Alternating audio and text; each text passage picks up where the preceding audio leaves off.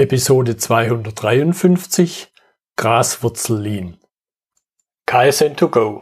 Herzlich willkommen zu dem Podcast für Lean-Interessierte, die in ihren Organisationen die kontinuierliche Verbesserung der Geschäftsprozesse und Abläufe anstreben, um Nutzen zu steigern, Ressourcenverbrauch zu reduzieren und damit Freiräume für echte Wertschöpfung zu schaffen, für mehr Erfolg durch Kunden- und Mitarbeiterzufriedenheit – höhere Produktivität durch mehr Effektivität und Effizienz an den Maschinen, im Außendienst, in den Büros bis zur Chefetage. Heute habe ich Michael Althoff bei mir im Podcastgespräch. Er ist schon seit vielen Jahren Lean infiziert, der Inhaber von Yellow Tools und hat jetzt ein Buch geschrieben. Hallo Michel. Ja, hallo zusammen. Hallo Götz. Stell dich aber gern noch mal in zwei, drei Sätzen kurz vor. Ja, mein Name ist Michael Althoff. Ich bin im Moment 52 Jahre jung ähm, und führe die Firma Yellow Tools seit 17 Jahren. Wir haben äh, 40, ungefähr 40 Mitarbeiter hier am Standort in Windeck und zwei in, im schönen Kalifornien, in Los Angeles.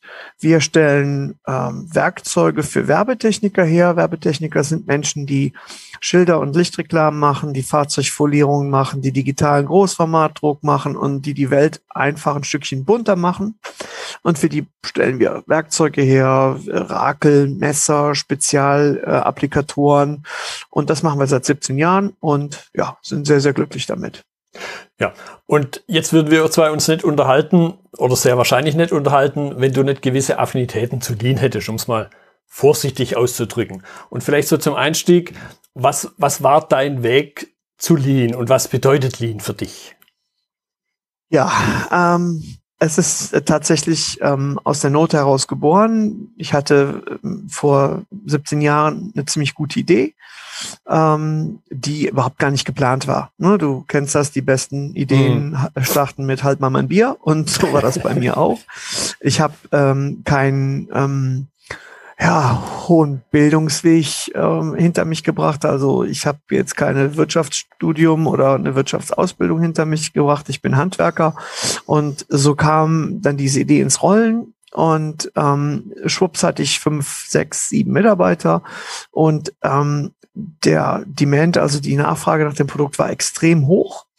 Ähm, und ich wusste die Sachen einfach nicht aus der Tür zu kriegen. Es war einfach Chaos, es war Anarchie. Wir haben uns im Prinzip alle die äh, Köpfe ähm, äh, eingerannt, mehr oder weniger. Jeder wollte so sein Ding machen und ähm, ich war komplett verzweifelt und ähm, ich war jetzt nicht explizit auf der Suche nach irgendeinem System, soweit wäre ich gar nicht gewesen.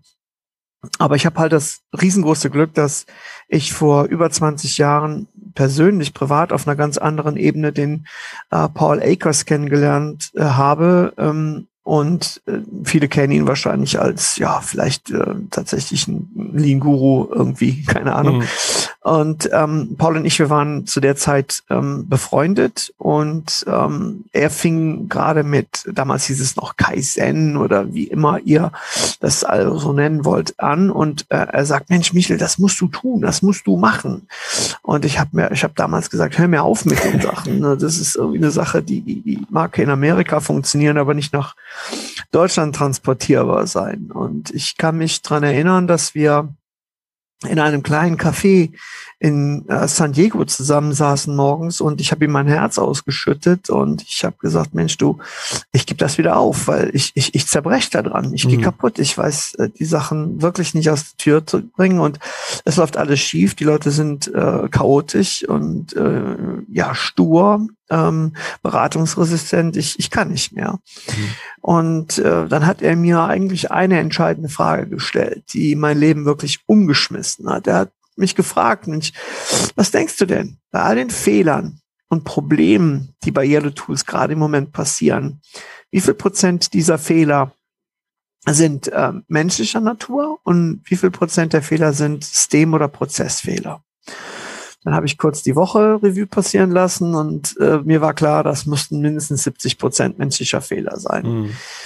Dann hat Paul mich ausgelacht und hat gesagt, nee, sagt er, es ist, äh, es ist 99 Prozent ein Prozess, zu 99 Prozent ein Prozessfehler und nur zu einem Prozent ein menschlicher Fehler. das war so der Moment, wo ich diese schwere amerikanische Kaffeetasse in seine Richtung schmeißen wollte und gesagt habe, Mensch, du kennst doch nichts von uns, du kennst die deutsche ja. Äh, Arbeitsmentalität nicht. Wie kannst du so dreist sein und sowas einfach behaupten? Er hat weiter gelacht und er hat gesagt, Michael, glaub mir, es ist nur ein Prozent menschlicher Fehler. Ja. Daraufhin habe ich dann die Frage zurück an ihn gestellt und gesagt, Mensch, du äh, mit deiner tollen, lean, geölten, geschmierten Firma, ähm, was ist denn der größte Fehler, der bei euch immer noch passiert? Und da hatte er nur eine Sekunde gebraucht, um zu antworten. Das hat mir so dermaßen, äh, hat mich so dermaßen beeindruckt. Und er hat gesagt, der größte Fehler bei Fastcap, also seiner Firma, ist das sogenannte Guessing Assuming. Also mhm. die Annahme das, davon ausgehen das. Du gehst davon aus, dass der Gabelstaplerfahrer weiß, wo den Gabelstapler abzustellen hat, weil du den ja da vorher mal hingestellt hast. Ja, also schimpfst du ihn aus, wenn der Gabelstapler nicht da ist und sagst, wieso stellst du den nicht dahin, wo ich den haben will? Mhm. Und er dann sagt, ja, da, wo ich ihn hinstelle, ist er näher an den Gasflaschen, falls die leer gehen. Autsch. Ja, du gehst davon aus. Und das hat mein Leben verändert. Und deswegen habe ich gesagt, okay, du hast vollkommen recht. Und äh, das war mein Anfang. Das war mein, ja, mein Lean, meine Lean-Reise. Da hat sie mhm. angefangen vor rund 13, 14 Jahren. Und ich kann ja nur sagen, ohne Lean wäre ich schon längst nicht mehr da. Mhm. Ich, ich, ich kenne dich ja auch und ich habe euch ja auch schon mal besucht. Das war 2018, ne? 2018, ja. Mhm. War schon, schon, schon eine Weile her, aber trotzdem habe ich es noch sehr, sehr präsent auf dem Schirm. Hab, hab gesehen, was ihr damals macht und äh, den Paul habe ich dort persönlich auch kennengelernt und ich habe ihn auch vorher schon eine Zeit lang verfolgt. Und aber was mich auf jeden Fall auch interessieren würde, was war jetzt der Auslöser, wo du gesagt hast, hey, jetzt muss dieses Buch in die Welt? Ja, also ich ähm, muss ganz ehrlich sein, ich habe an dem Buch wirklich sieben, acht Jahre geschrieben. Keine okay. Ahnung. Es waren immer nur lose Blattsammlungen. Und ähm, wir haben über die letzten Jahre so unfassbar vielen Menschen hier ähm, Lean näher gebracht, äh, indem sie hier hingekommen sind und ähm, ihre Reise hier äh, gestartet sind. Und ich habe immer wieder die gleichen Fragen gestellt bekommen. Immer wieder und wieder die gleichen Fragen. Und ich habe mir gedacht, Mensch, Lean wäre es doch, wenn du, mhm. wenn die Leute diese Fragen äh, nicht stellen müssten, sondern sie sich vorher an, äh, anschauen könnten. Ich habe äh, Lean, äh, mein Buch dann auch in, immer wieder in die Schublade gesteckt, weil ich denke, wer bist du eigentlich, dass du ein Buch schreibst? Ja, mhm. ähm, ich bin ein, ein, kleiner Handwerker aus einem kleinen verschlafenen Kaff in, in Windeck im, in Nordrhein-Westfalen, im Rhein-Sieg-Kreis, äh, malerisch gelegen, wunderschön, aber Menschen wie ich schreiben kein Buch. Ja, und deswegen habe ich gedacht, Mensch, das lass mal, das kannst du vielleicht irgendwann mal machen, wenn du 100 Jahre alt bist. Mhm. Aber dann kam, dann kam Corona und ähm, wie viele Firmen sind wir halt auch im März erstmal ganz schön abgerutscht, abgesackt. Und dann muss ich sagen, hat mir diese Gedankenkultur Veränderung als Möglichkeit, als Chance und auch als Freund anzusehen, mhm. das, was wir im Prinzip all die Jahre praktizieren, dass du nicht zufrieden bist mit dem, was gerade da ist und immer wieder verbessern möchtest, das hat mir auf gut Deutsch den Hintern gerettet und wir konnten ein so grandioses Jahr hinter uns bringen, dass ich Ende des Jahres gesagt habe, nee, also jetzt ist Schluss, jetzt muss ich was, ich muss was zurückgeben, mhm. ich muss, ich muss das irgendwie teilen. Ähm, und dieser, dieser Netzwerkgedanke in unserem fantastischen Lean-Netzwerk hat wirklich einiges bewirkt bei mir im letzten Jahr. Und ich sage, okay, jetzt zahle ich an die Community mhm. zurück mhm. und ähm, ja, teile das, was ich erlebt habe. Mhm. mhm. Ja, das, das beantwortet im Grunde auch schon meine nächste Frage. Also für wen du das Buch geschrieben hast. Und da habe ich halt sehr spannend rausgelesen. Du hast jetzt selber den Begriff auch erwähnt, Handwerk, aber ihr habt ja auch einen gewissen Handelsanteil. Und, und das sind ja auch immer wieder, ich weiß nicht, wie es dir begegnet, aber mir begegnet da oft die Aussage, ja, das funktioniert, wenn man Autos baut und wenn man Großindustrie macht, aber im Handwerk und im Handel funktioniert doch Lean nicht. Ich vermute mal, du kennst solche Fragen auch, oder solche Aussagen auch. Absolut. Ich habe sie hundertmal gehört. Hundertmal. Und ich kann an der Stelle wirklich nur sagen, Lean funktioniert immer da, wenn mindestens mal zwei Menschen aufeinandertreffen. Mhm. Selbst wenn ein Mensch nur da ist, funktioniert es. Ähm, der, der Motivator für das Schreiben, beziehungsweise, ja, du sagst gerade, für wen ist das Buch? Für ich habe versucht, diese ganzen vielen Bücher, die es über Lean, über Kaizen, über Six Sigma und wie das Ganze dann auch immer noch genannt werden möchte, ich habe versucht, die zu lesen. Nochmal ganz Anfang, ich bin äh, ein Realschüler mit einer ähm, Handwerkerlehre. Für mich, für mich haben diese ganzen Good to Great und, und diese ganzen mhm. TPS-Geschichten, die haben bei mir nicht getriggert. Ich habe es nicht es ist bei mir nicht in Fleisch und Blut übergegangen, weil einfach diese ganzen Bücher immer nur geschrieben waren, um äh, in Konzernen den Profit zu erhöhen. Mhm. Ja, die ganzen Bücher, die es da draußen gibt, soweit ich weiß, ich möchte bitte an der Stelle entschuldigen, falls ich durch Unwissenheit jemanden vergessen habe, aber all die ganzen Bücher sind immer nur fürs Management, für die Bosse, für die Executives, für die Führungsebene geschrieben. Der Mensch, also der Mensch, der Tag ein, Tag aus immer wieder das Gleiche im Büro macht, im, in der Produktion macht, ob es ein Sachbearbeiter ist, ob es ein, ein Gabelstaplerfahrer ist, ähm, äh, ob es ein, ein, im mittleren Management jemand ist. Wir haben alle die gleichen Bedürfnisse, wir haben alle die gleichen Probleme. Und ähm, ich weiß, dass was passiert bei uns, dass sich diese Probleme auf ein Minimum reduzieren kann, dass ich meinen Leuten einen Job versprochen habe und das Versprechen auch halte, dass sie einen Job bekommen, wo sie freitags nachmittags Bock auf montags morgens haben. Mhm. Und ich meine, da geht's doch drum, um Wachsen, Menschen beim Wachsen zu helfen, egal welcher Mensch.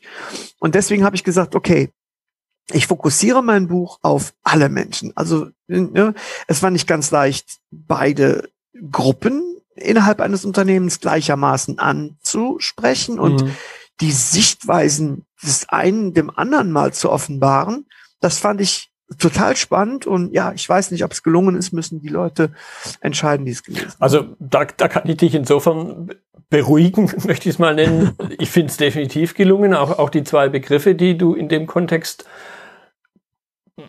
ja, erfunden hast oder verwendest ja, eben, finde ja, genau, find ich sehr passend und so, so ein Stück weit höre ich jetzt, wo du es erzählst, auch raus, du hast im Grunde doch, also Spekulation von mir, du hast im Grunde ein Buch geschrieben, das du selber gerne gelesen hättest, oder? Ja, natürlich. Äh, anders geht's nicht. Ja. In, in, in dir muss brennen, was du in anderen entfachen mhm. willst. Den Spruch habe ich mal irgendwann gehört und ich finde den so toll. Ja, du kannst, äh, der, der Fisch fängt vom Kopf an zu stinken. Mhm.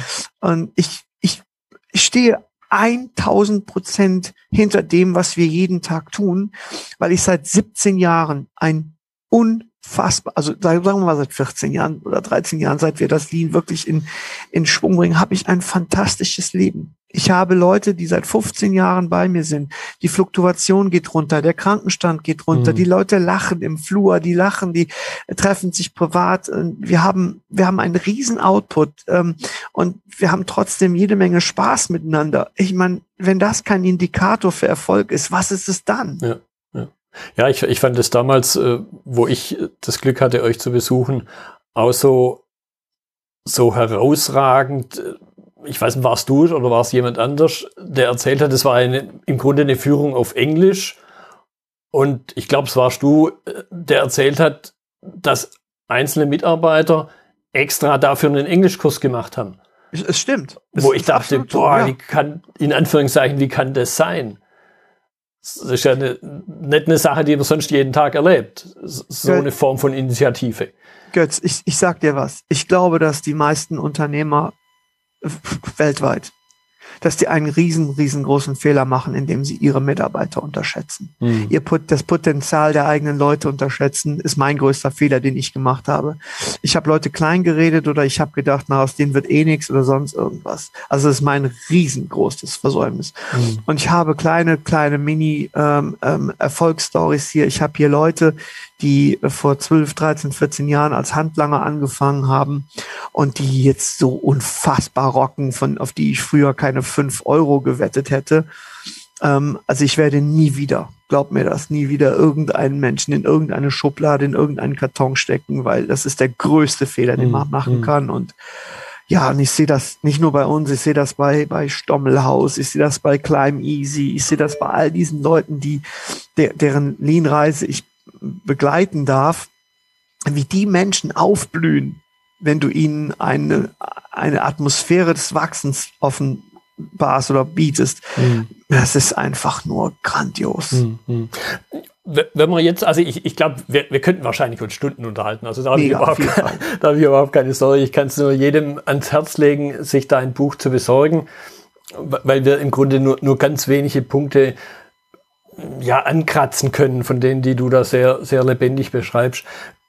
Ein, ein Punkt, der mir erst beim Lesen klar geworden ist, was, wo der Titel herkommt, weil, weil du ja auch darüber eine kurze Geschichte erzählst und ich finde, das ist mir dann aber, wo ich es gelesen habe, so deutlich geworden und, und so schlüssig, dass ich mir gesagt habe, hey, da müssen wir drüber reden.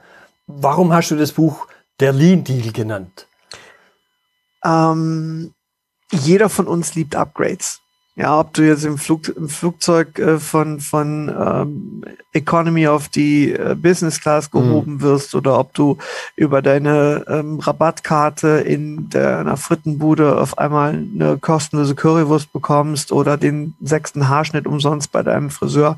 Wir alle lieben etwas umsonst, wir alle lieben Upgrades, wir alle lieben das.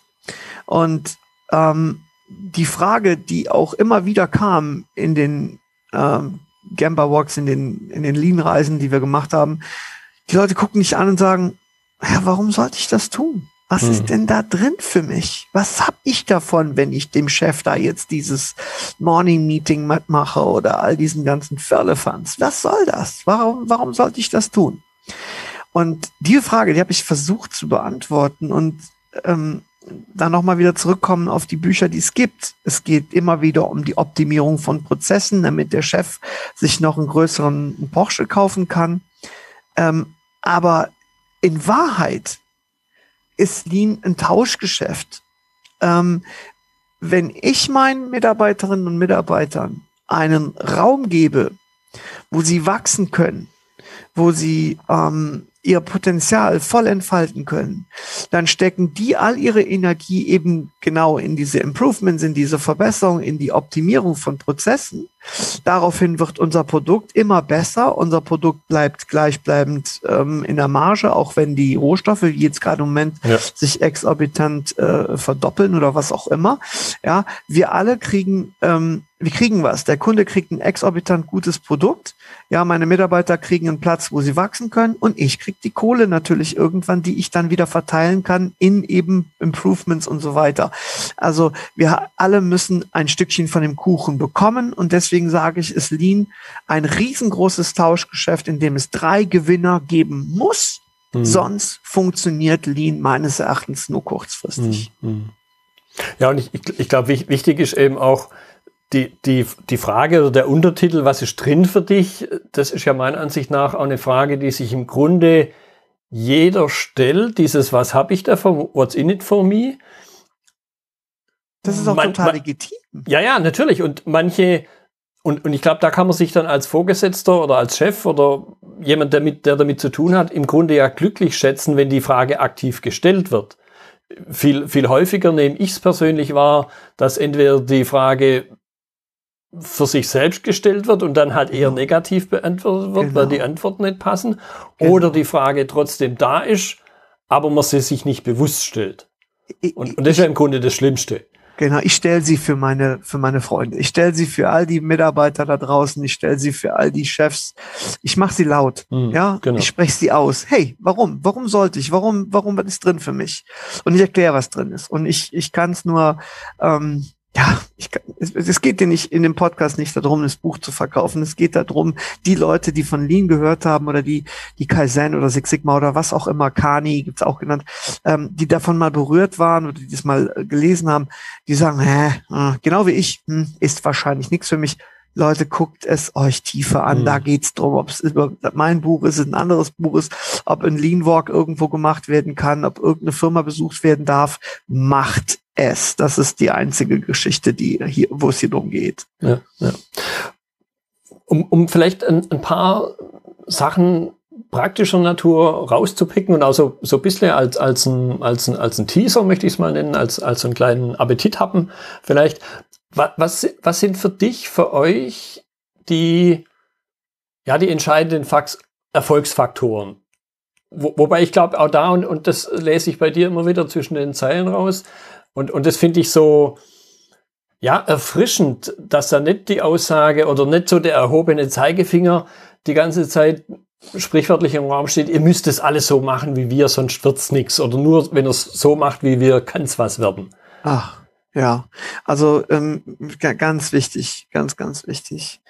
Ähm, für mich gibt's bei Lee eine goldene Regel, ja, und die heißt, ähm, 5 plus 4 ist 9 und 3 plus 6 auch. Hm. Ja, es gibt immer verschiedene Wege. Findet euren Weg. Das, das muss jeder für sich selber finden. Ihr, ihr, ihr kennt eure Mitarbeiter besser wie jeder andere. Ihr wisst, welche Situation da ist. Und ähm, ich persönlich sage klar, Morning Meeting und 3S sind ähm, Eckpfeiler meines Leans. Ja, ähm, ich kann es jedem nur raten. Wir haben Firmen, die 1000, 1500 Mitarbeiter haben und trotzdem ein Morning Meeting jeden Tag auf die Kette kriegen, äh, wie Waters und Wolf zum Beispiel in San Francisco. Ähm, und mein guter Freund Nico Shelley, der würde sagen, ich würde nie wieder was anderes machen. Und das ist richtig heftig, was der da macht.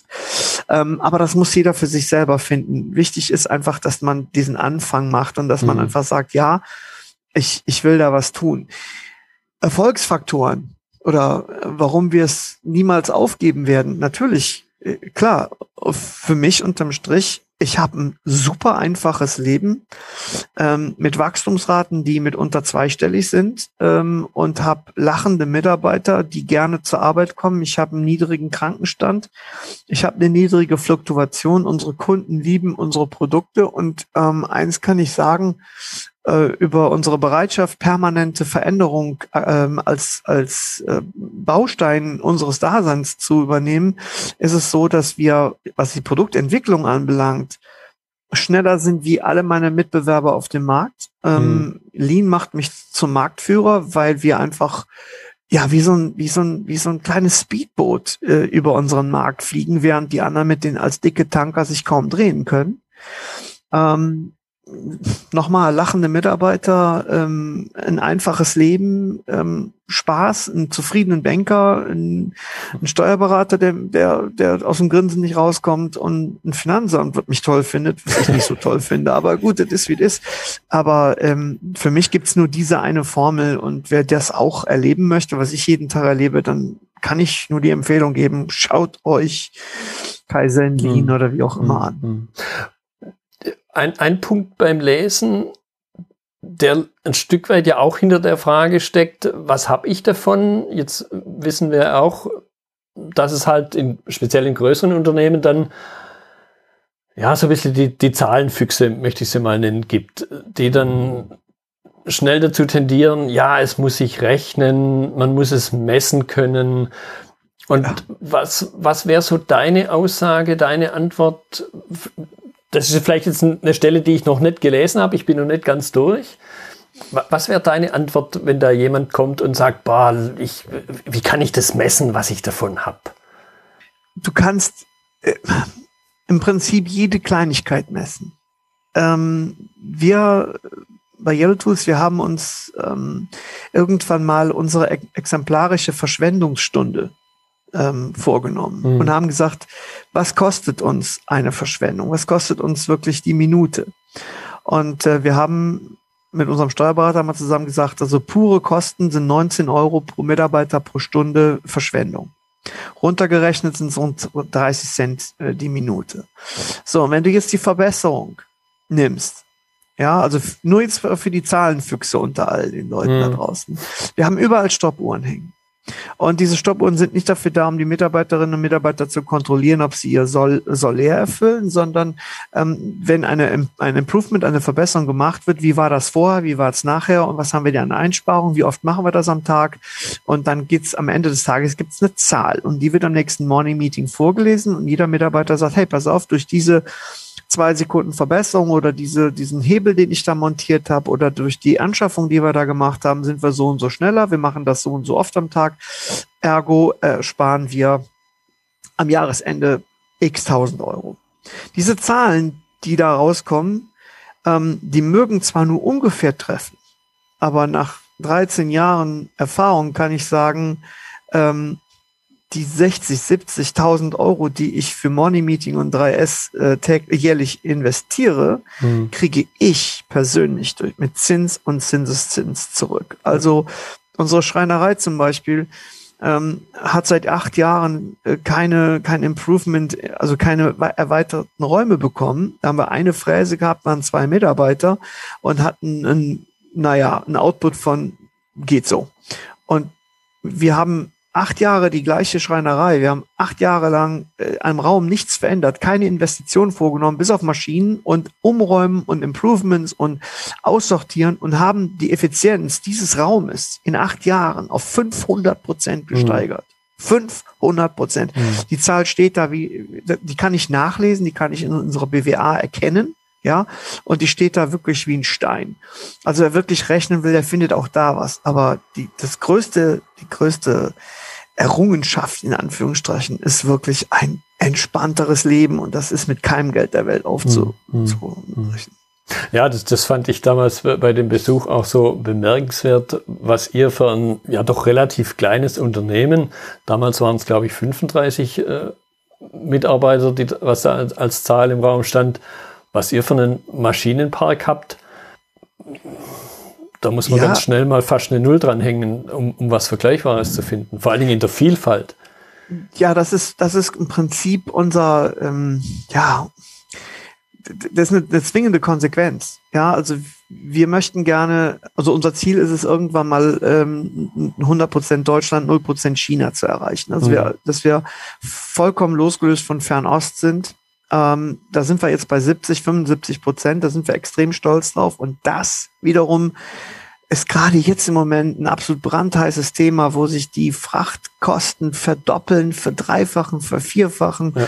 wo in äh, China die ganzen Firmen pleite gehen und die Sachen, die jahrelang geliefert wurden, jetzt nicht mehr geliefert werden. Da bin ich total glücklich, dass ich sagen kann, ich habe meinen Maschinenpark, ich kann das vielleicht nur rudimentär auffangen, aber ich kann es auffangen.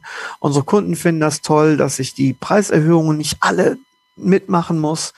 Ähm, ja, also ich kann nur sagen, das ist jetzt globalisiert auch ein absoluter Gewinn für uns. Mhm. Ja, und ich glaube, es war ja auch eine Chance. Ich habe das damals ja über, über Facebook ein Stück weit verfolgt und du schreibst ja ein Buch drüber und hast äh, vor ein paar Minuten ja kurz erwähnt, wo, wo Corona losging und dass euch das ja nicht äh, völlig unberührt gelassen habt und wie ihr dann eben in der Lage wart. Und ich habe das da ganz deutlich rausgelesen, ja im Grunde aus eigenen Kräften raus, ein Stück weit das Produktspektrum zu verändern, was zu machen, was ihr wahrscheinlich einen Tag vorher überhaupt nicht auf dem Schirm hattet. Da muss 180 Grad gedreht. Ja. 180 Grad innerhalb von 48 Stunden. Aber auch hier kann ich wiederum nur sagen, dass äh, es schluss, schlussendlich waren es zwei Faktoren. Einmal die Bereitschaft zur, zur Veränderung ist natürlich ganz klar. Ja, wenn du steif und stur bist, dann gehst du unter. Mhm. Aber das zweite, Götz, ist die Kraft der Netzwerke. Ja. Ich glaube ganz, ganz, ganz fest an, an die Netzwerke, aber ich habe wirklich gelernt und das, das, den Beweis äh, habe ich bekommen letztes Jahr. Netzwerke sind wie ein Bankkonto. Du musst auch in Netzwerke mhm. einzahlen. Du kannst nicht einfach nur immer Geld abheben, abheben, abheben. Du kannst nicht immer nur Wissen aus Netzwerken rausziehen. Wenn du nichts reinpackst, ist irgendwann der Topf leer. Und letztes Jahr war es ganz klar so, dass wir ähm, aus einer Schocklethargie, weil am 13. März wirklich alles an, an Umsätzen einbrach, was, was normalerweise seit 17 Jahren äh, selbstverständlich geworden ist, mhm. brach alles weg und dann bin ich in meine Netzwerke rein und habe mein komplettes Portfolio an Maschinen und Know-how und Mitarbeitern anderen Menschen zur Verfügung gestellt, gesagt, okay, hier bitte benutzt meine Firma jetzt als verlängerte Werkbank für all die Leute, die jetzt einen CNC-Profi in der in Quarantäne haben. Wir fräsen für euch, wir stanzen für euch, wir spritzen Kunststoffteile, wir machen Holzteile, alles, was auch immer war. Und da kamen unfassbar viele Anfragen aus den bekannten Netzwerken und letztendlich war es dann auch ein Lean-Netzwerk. Mein äh, lieber Freund Oliver Conger von Rototherm in Großbritannien hatte dann die rettende Anfrage und ähm, ja, die hat uns dann wirklich richtig, richtig rausgerissen. Mhm. Mhm. Ja, ist auch eine, eine sehr, sehr bemerkenswerte äh, Geschichte. Was, was ich persönlich damals bei dem Besuch äh, bemerkenswert fand, der, der Mitarbeiter, der besagte Spritzmuska Spritzgussmaschine bedient, konnte ich mir vorher, wenn mir das jemand gesagt hätte, ich gesagt, wie, wie soll das funktionieren? Der sitzt im Rollstuhl. Das, ich, ich, das fand ich damals unglaublich. Und, und vor allen Dingen, was das dann für Ideen produziert hat, wie man ihm oder wahrscheinlich auch er selber da ja mitgewirkt hat, allein diese, diese Stange, die aus dem Vorratsbehälter für das Granulat äh, rausgeguckt hat, weil er halt einfach nicht in der Lage ist, da oben reinzugucken. Naja, also äh, ich möchte an der Stelle ganz klar sagen, äh, der Olli ist ähm, für uns kein soziales Projekt. Ja, also er ist ja, ja. jetzt nicht irgendwie jemand, äh, der jetzt irgendwie sagt, ach ja, komm, wir stellen jetzt mal jemanden ein, um die Quote zu erfüllen. Nein, falsch. Ähm, Lean ist ein Deal. Ja, alles ist ein Deal. So, und äh, der Olli ist ein begnadeter Kunststoffformgeber. Ähm, Kunststoff und die Justierung von Maschinen und die, ähm, die, die, die, das Zusammenbringen von Parametern ist sein absolutes, seine absolute Leidenschaft. Und er hatte halt diesen blöden Unfall ähm, mit Fahrerflucht und äh, konnte in dem großen Werk, in dem er war, hätte man ihn vielleicht irgendwo in ein Büro katapultiert, wo mhm. der Mann, wo der Mann mit Sicherheit äh, verkümmert wäre. Und wir brauchten jemanden, fanden in unserer ländlichen Region aber niemand, der bereit war, in Windeck äh, sowas zu machen. Damals war unsere Spritzgussmaschinen, die waren auch noch relativ rudimentär. Und da ist der Olli gekommen und hat gesagt, immer, ich, ich rock das für euch.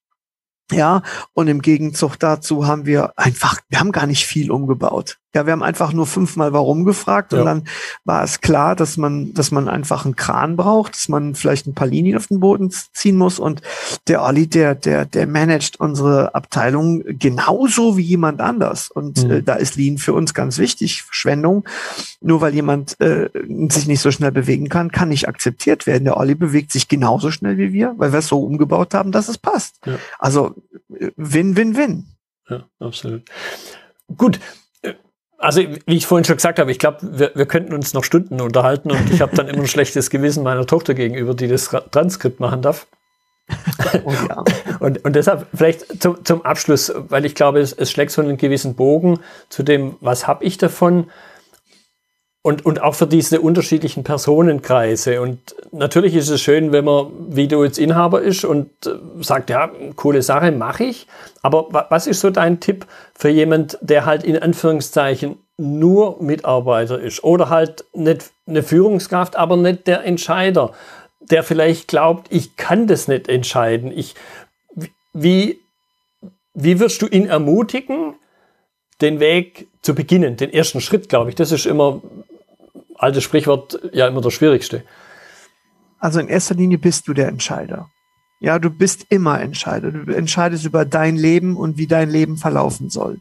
So, jetzt kommt die große Frage, wie sehr magst du die Firma, in der du arbeitest? Wenn du mit Leidenschaft drin bist, wenn deine Firma dir viel bedeutet und dein Chef ein sturer Esel ist, dann ist genau der Punkt, den ich mir hoffe, gib dem Typen das Buch, ja, und sieh, wie er reagiert.